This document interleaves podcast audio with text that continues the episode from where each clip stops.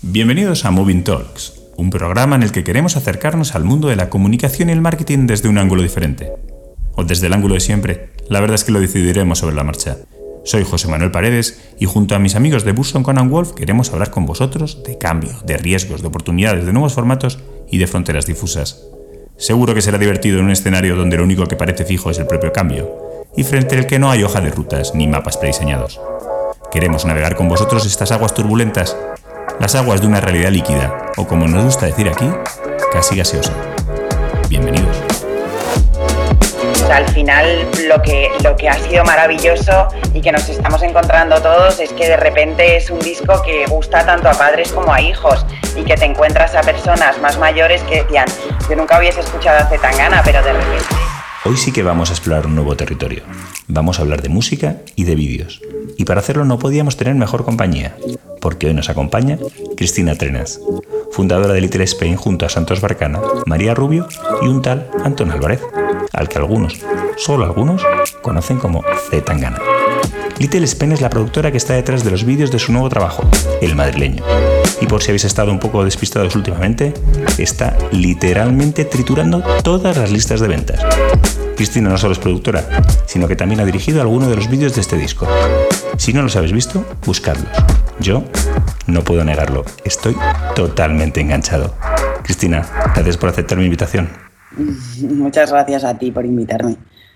Cristina, me temo que la primera pregunta que tengo que hacerte es inevitable. O sea, ¿cómo se pasa de trabajar en PricewaterhouseCoopers, una de las empresas más clásicas del panorama internacional, a, ser productora ejecutiva de los vídeos de Zetangana? Es que no lo entiendo. Cuéntame, ¿qué me puedes decir? Bueno, yo em, estudié económicas y periodismo, un poco, pues también por recomendación de mis padres, que pues lo típico, me dijeron haz algo un poco más tradicional, algo a lo que te puedas agarrar siempre y luego ya una vez tengas eso, pues haz lo que quieras. Eh, si volviese atrás, no sé si haría lo mismo, pero eso es lo que hice en su momento. Y pues estaba un poco perdida, dije, mm, quiero trabajar de algo, quiero empezar a, ver lo que es el, mundo laboral así más serio. Hice unas prácticas en, Price y estuve ahí unos meses, durante los cuales me di cuenta mm, de que eso no era lo que yo quería hacer. y, y nada, sí, pues me sirvió a varios niveles, pero bueno, también creo que es importante eso, decir, bueno, mm, por aquí no voy a tirar. Y, pero sí, sí, estuve ahí varios meses trabajando.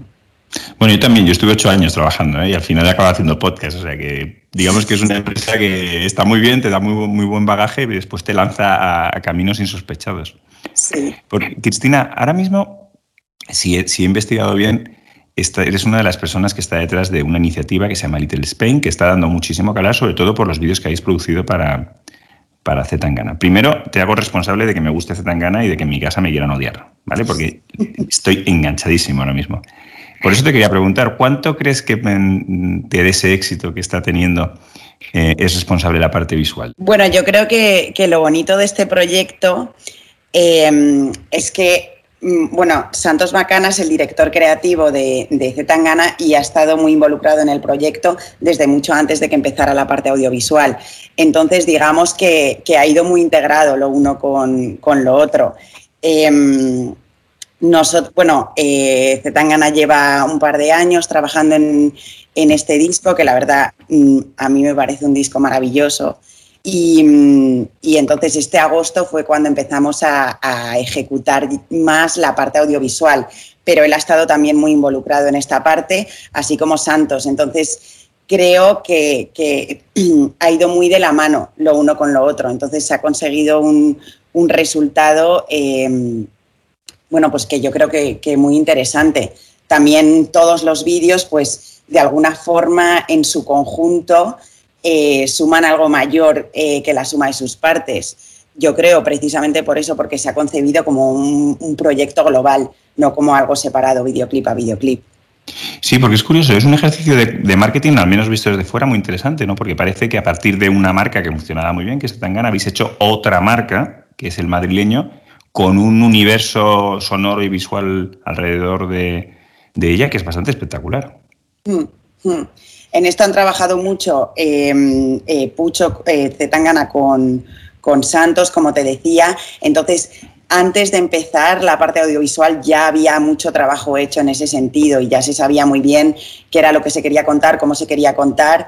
Em, y entonces ha sido increíble trabajar de esta forma, la verdad, porque yo que venía de hacer muchos videoclips y he hecho muchos videoclips también de otra, con otro sistema, que era más, vamos a hacer videoclips como churros, me lo aprueban un miércoles, ruedo el sábado y lo terminamos en una semana y, no sin que hubiera un, mensaje o un trabajo previo fuerte detrás, sino más bien a, ir a resolver y, a sacar el videoclip. Entonces, para mí ha sido muy gratificante trabajar de esta otra forma, en la que todo, pues digamos que, tenía un, peso diferente. Porque es, es realmente impresionante, otra vez desde el desconocimiento, o sea, cómo habéis conseguido mezclar en, los videoclips que habéis hecho para, el madrileño. Yo veo casi un costumbrismo eh, castizo de toda la vida, con temas latinos, con, no sé, a veces parece dar la sensación de que estás con las distancias en una película de Almodóvar, ¿no? No sé si tu experiencia quizá como directora de fotografía ha tenido algo que ver, pero el resultado es muy espectacular. no, no, no. Bueno, yo mi padre es director de fotografía, mi hermano es director de fotografía, entonces es, una profesión que admiro muchísimo, que me gusta mucho, me interesa, eh, me involucro con los directores de foto. Em, es algo que, en otro momento, después de Price, me interesó, pero luego mi, carrera me llevó por otro lado. Pero sí que em, en eso tiene razón que, que la parte visual eh, de los proyectos es, muy interesante y que ha habido, y, esto eh, pues, pues tiene gran culpa eh, Santos Bacana, él sí que tiene esta mirada un poco nostálgica de todo lo español, lo castizo, y, sí que quería de alguna forma em, que esto se viese reflejado en, el proyecto del madrileño. También es, es interesante porque, bueno, como te decía antes, eh, nosotros nos hemos conocido en Los Ángeles, eh, los integrantes de, Little Spain. Entonces creo que todos teníamos en común el haber estado un tiempo fuera de España y mirar a España con, y, a todo lo español como con cierta nostalgia, como no, no ves igual em, todo lo de aquí después de haber estado unos años lejos y haberlo estado echando de menos. Entonces, justo nos hemos vuelto para hacer este proyecto y ha sido como, como esta reconexión de alguna forma. Entonces creo que eso tiene mucho que ver en, cómo hemos reflejado eh, lo español. Bueno, creo que, se, creo que también es bastante obvio, creo que es en, Tú me dejaste de querer, ¿no? En el, en el, primer lanzamiento que está lleno de banderas de España. De hecho, en, vi las reacciones en redes sociales y la gente, vamos, parecía que habíamos ganado el Mundial. Banderas de España, aviones también, por ejemplo, que también es un elemento muy, pues que, queríamos que estuviera muy presente en el proyecto, pues precisamente por esa idea de que te digo, que te digo de, verlo todo un poco mm, desde lejos eh, y, en, modo viaje. Eh, inicialmente el, madrileño iba a tener otra, otra forma más de, grabar más bien por el, por el mundo, por distintas, distintos lugares, pero luego fue un poco por el COVID que fue, bueno, pues ahora vamos a hacer este proyecto desde Madrid y, para bien o para mal, pues adquirió otra dimensión. Eh, y, yo creo que, nos obligó un poco a, reconceptualizar todo desde dentro más que desde fuera, mirando hacia adentro. Bueno, parece evidente que ha tenido muchísimo éxito, o sea que, que enhorabuena. Sí que te tengo que preguntar de quién fue la idea mm, de poner unas monjas en patinete eléctrico por el Palacio Real, porque preparando la entrevista estuve viendo ese vídeo y me quedé alucinado. Esto es idea de Santos. Y de hecho yo soy una de las monjas. ¿En serio? sí, pues es una imagen, vamos, que, que, que, impacta, que impacta desde luego. Eh, sí, la verdad. Pero bueno, nosotros, nuestra oficina está ahí muy cerca, eh, estamos muy cerca del seminario también, entonces como que a él le llamaba la atención esto de que siempre estamos viendo curas, monjas, seminaristas eh, pasando Em, y entonces dijo, bueno, pues también esa idea de mezclar algo como una monja con el, con el Segway, que podría ser, romperte un poco los esquemas, pero ser visualmente interesante. Y, fue muy divertido rodarlo, la verdad. No me extraña, no me extraña. Porque vuestra productora está a caballo entre Madrid y Los Ángeles, ¿verdad? Eh, bueno, mm, ahora mismo está predominantemente en, Madrid. Sí que tenemos la idea, de hecho, el nombre completo es Little Spain LA. Eh, tenemos la idea de, trabajar en Los Ángeles también. Es una ciudad que a todos nos gusta mucho. Es donde todos hemos aprendido muchísimo, porque como te decía, yo llevaba cinco años en, Los Ángeles, me volví en agosto. Eh, y también vemos ahí un hueco, un espacio para hacer lo que nosotros hacemos, que creemos que no está, que no está haciendo nadie más. Entonces, eh, la idea es mm, crecer o exportarlo de alguna forma ahí. Em, como te digo, nace ahí, pero ahora mismo estamos centrados en Madrid. Por cierto, supongo que es una pregunta un poco tópica que le vamos a hacer, pero eh, ¿ves muchas diferencias a la hora de trabajar en Madrid y con trabajar en Estados Unidos? Sí, sí, sí, muchas. Lo has dicho de forma apabullante, sí. a ver, explícame, explícame. Bueno, son mm, muchas cosas diferentes. En Estados Unidos he trabajado en, proyectos pequeños en Estados Unidos en los que sí que tienes un poco más de, libertad, pero sí que es verdad que en Estados Unidos, a mínimo que el proyecto tenga cierta mm, dimensión o envergadura, pues está todo muy profesionalizado, muy regularizado. Entonces eh, se tienen que hacer las cosas de una forma muy, muy específica, para bien y para mal. Entonces, pues por ejemplo, mm, los sueldos son los que son, eh, la metodología de trabajo es la que es y como te digo, tiene sus ventajas y sus desventajas. Sí que es verdad que te, en cierto modo te limita un poco y ahí es más difícil de alguna forma encontrarse pues con, esta gente que trabaja con, con, muchísima... Digamos que, en España he trabajado en proyectos en los que sí que hay este elemento de me apasiona, me gusta, lo voy a dar todo independientemente de, las características del proyecto. Y ahí es más, pues está más profesionalizado en el sentido de, vale, me puede gustar mucho el proyecto, pero yo exijo hacerlo de esta forma y de esta otra. Y mm, en ocasiones, eh, especialmente para proyectos más pequeños, puede ser un poco más difícil ahí. Pero bueno, luego tiene un millón de ventajas, por otro lado. Em, y, por ejemplo, las localizaciones que te puedes encontrar en Los Ángeles son maravillosas, em, las, no sé, las oportunidades. A mí me ha parecido muy enriquecedor estar ahí eh, tanto tiempo y trabajar ahí, pero sí que hay veces que, que echo un poco de menos eh, como esta, esta pasión y esta forma de ser española de, de entregarse a un, a un proyecto eh, con todo, ¿sabes? No sé, no sé si tiene mucho sentido lo que he dicho. No, desde luego, desde luego que lo tiene, desde luego que lo tiene. Te quería preguntar, has hablado de las localizaciones, creo que habéis grabado en, o sea, grabasteis durante la pandemia, con lo cual entiendo que habría ciertas restricciones de, movimiento, sí. pero habéis grabado fundamentalmente en Madrid por los, y por los alrededores, ¿no? ¿Vais, ¿Ibais buscando unas localizaciones específicas o un poco en función de lo que fuera saliendo? No, bueno, depende del proyecto. Sí, casi todo lo hemos grabado en Madrid. El primero, Demasiadas Mujeres, grabamos en Aragoneses. Em, pero, pero bueno, dependiendo del proyecto, pues buscábamos cosas muy específicas. Al principio nos costó un poco porque, como te digo, estábamos muy acostumbrados a, rodar en LA, donde la, es totalmente, el tipo de localizaciones es totalmente diferente, la arquitectura, el diseño. Eh, Santos es un gran apasionado de la arquitectura y del diseño, entonces él busca cosas muy específicas y es algo muy importante para él y que tiene mucho peso en, todos los vídeos. Entonces, pues no, pues siempre hemos evitado eh, resolver. Es más, vamos a de verdad esforzarnos por encontrar exactamente lo que hace falta para para contar esta historia o, para que viva el, eh, este videoclip. Entonces, eso ha sido un reto, desde luego, encontrar las localizaciones.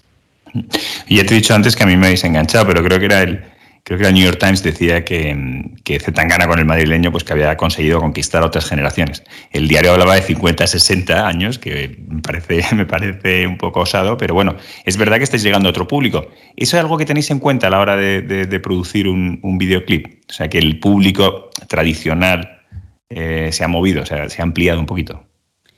Bueno, yo creo que al final, eh, al llevar esto estaba ya muy en, lo que es la creación del disco en sí. O sea, al final lo que, lo que ha sido maravilloso y que nos estamos encontrando todos es que de repente es un disco que gusta tanto a padres como a hijos y que te encuentras a personas más mayores que decían, yo nunca hubiese escuchado a Zetangana, pero de repente pues está con Kiko Veneno, está con Eliades Ochoa y, mm, pues es lo que te digo, que, se lo pone la madre en el coche, igual que se lo puede poner el, hijo en su cuarto, y eso me parece muy bonito.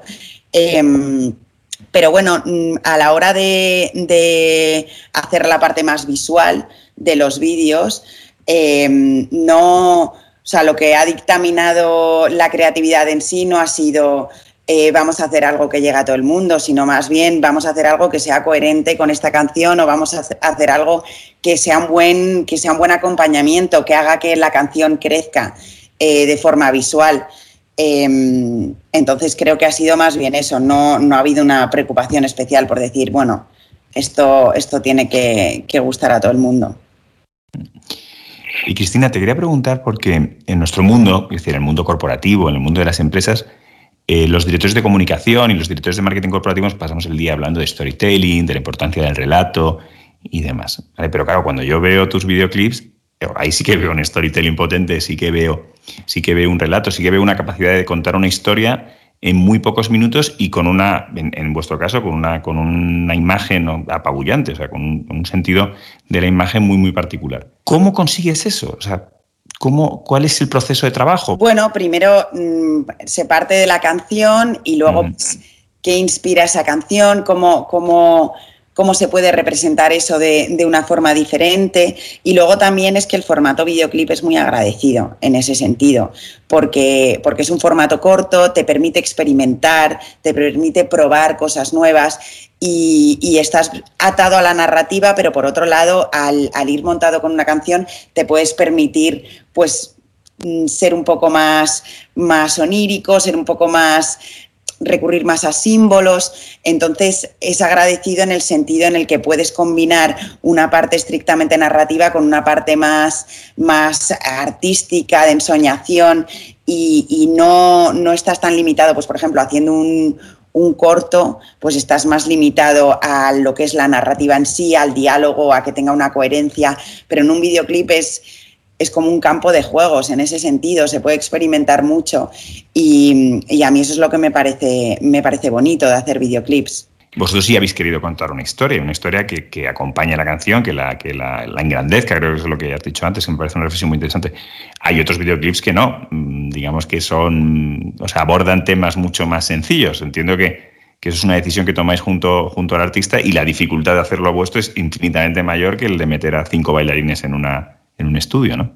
También otra cosa es que creo que todos eh, los que estamos detrás de los videoclips videoclips tenemos como una vocación muy cinematográfica. Eh, entonces queríamos huir un poco de, del lenguaje videoclip, que tradicionalmente ha sido pues algo muy, muy rápido, muy flashy, recurriendo a, muchos efectismos y hacer un poco que estuviera más em, encaminado hacia el, hacia el mundo más cine, con, con, planos un poco más largos, más narrativos, em, pues eso, no, no recaer tanto en trucos, por así decirlo, y darle más peso a, la historia.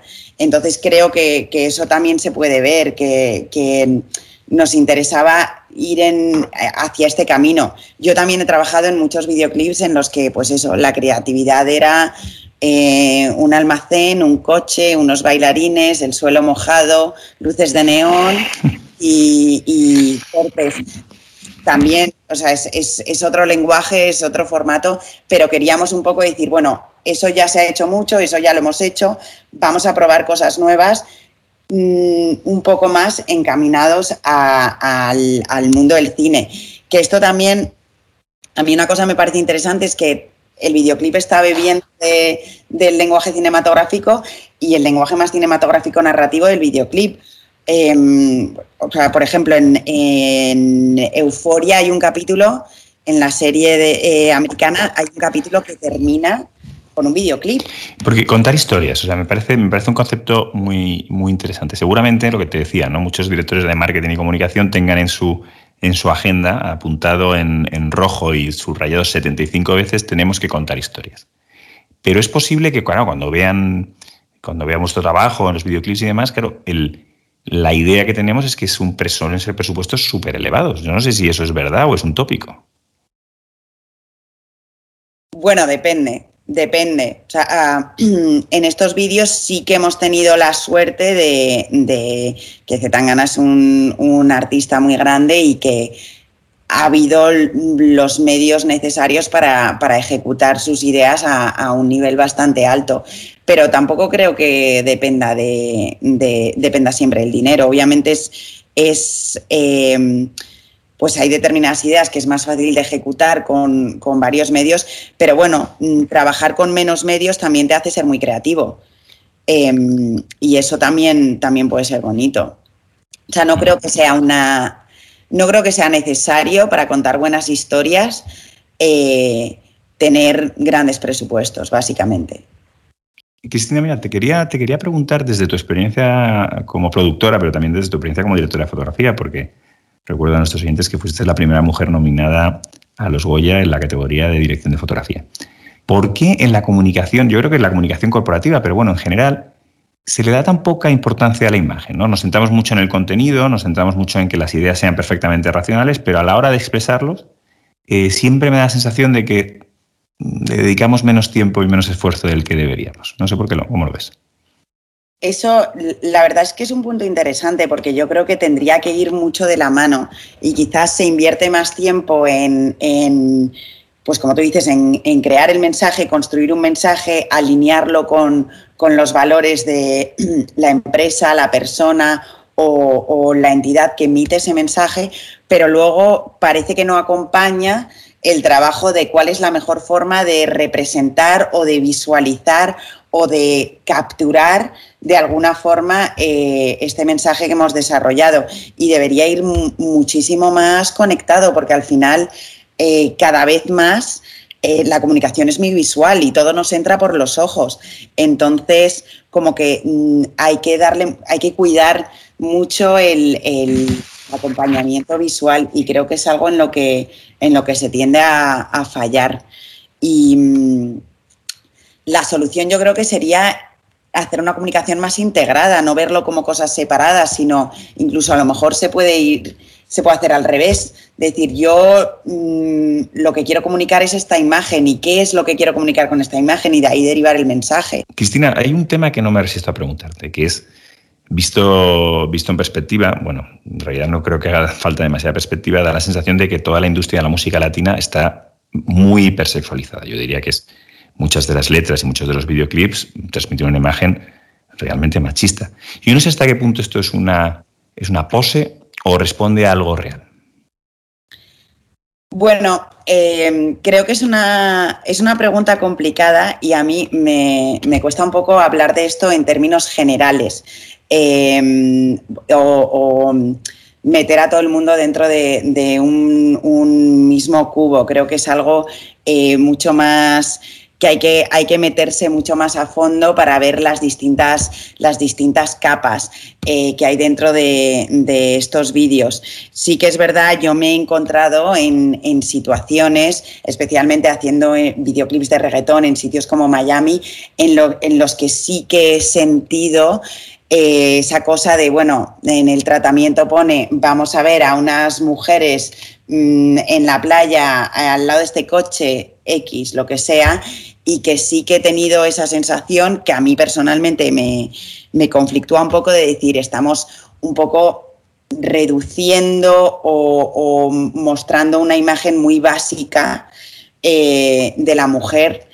Em, entonces sí, sí que creo que eso existe, pero sí, por otro lado, creo que también hay, hay una evolución y, creo que también hay muchas mujeres protagonistas de, videoclips que ellas mismas dicen voy a coger esos, esos elementos que normalmente se han utilizado para, para representar a la mujer como, como, un objeto sexual, por así decirlo, o representar una imagen más básica de la mujer, y voy a coger todos esos elementos y, los voy a utilizar como, como arma de empoderamiento, porque soy yo la que quiero salir así, soy yo la que quiero hacer esto, soy yo la que, la que quiero decidir cómo se me representa. Entonces, bueno, creo que es interesante, creo que ha evolucionado.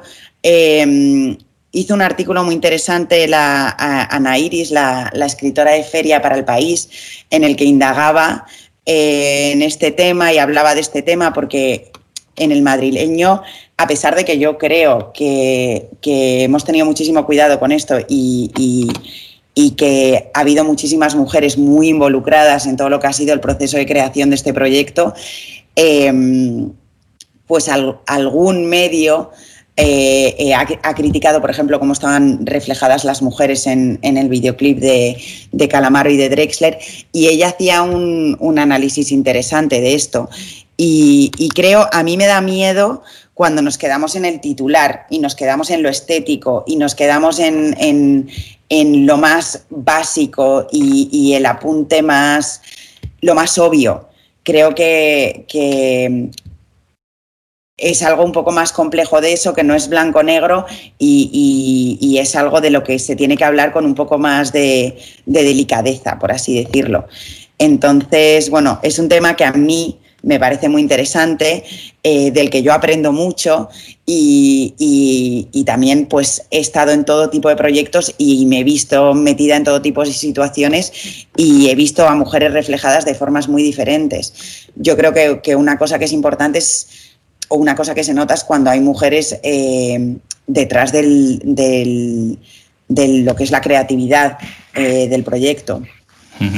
Oye, por cierto, em, es verdad que las mujeres son, son, son, protagonistas en el madrileño. De hecho, creo que, parte de la familia de Zetangana, ¿no? Es, em, sale en uno de los, de los videoclips. No sé qué tal fue trabajar con ellas desde el punto de vista de la producción. Supongo que fácil, ¿no? Sí, ese, el videoclip de Ingobernable, que de hecho lo dirigimos yo y María Rubio, eh, mi socia. Entonces, eh, para este videoclip era una canción que a nosotras nos encantaba, entonces dijimos, bueno, mm, eh, tenemos una idea, queremos dirigirlo nosotras. Y mm, la verdad es que detrás, mm, en la familia de Zetangana, hay muchísimas mujeres, a cada cual más ingobernable, que son maravillosas. Eh, con unas auténticas fuerzas de la naturaleza. Y entonces en el videoclip pues sale su hermana, su madre, sus tías, eh, toda su familia. Y la verdad es que fue muy, muy interesante trabajar con ellas. Y, y para ese vídeo, por ejemplo, pues toda la mañana les estuvimos contando unas historias de lo que había pasado y en el vídeo tenéis que actuar como si hubiera pasado esto, como si hubiera pasado esto otro, tal, que todo esto luego en el videoclip no se ve, porque solo las ves a ellas interactuando, pero fue muy bonito como el ejercicio de, meterlas en ese, en ese mundo y, bueno, lo que queríamos reflejar con ese vídeo es que eh, él es, es, una como una presencia muy fuerte, eh, muy masculina, muy determinada, pero, pero siempre va a tener detrás suyo todas, todo este grupo de mujeres que van a estar ahí para apoyarle, respaldarle, ayudarle, a veces para darle una colleja y, criticarle, pero, pero nos gustaba esta idea de, la figura de, un hombre muy fuerte y, mm, como con una presencia muy, muy imponente que, que, está respaldado por este mundo de mujeres. Y la verdad es que fue, fue precioso hacer ese vídeo.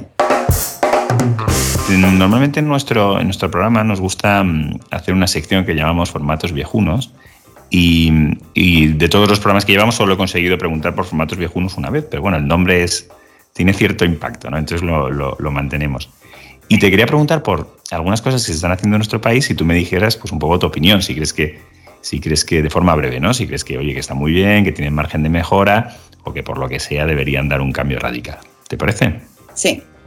Bueno, ya hemos hablado de antes, pero te, vuelvo a preguntar, la publicidad que se hace en nuestro país, ¿qué te parece a nivel narrativo, visual? Bueno, me parece una categoría un poco amplia. Desde luego.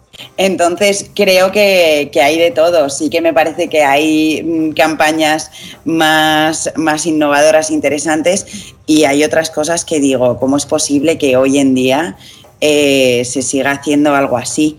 Entonces creo que definitivamente hay eh, espacio de mejora.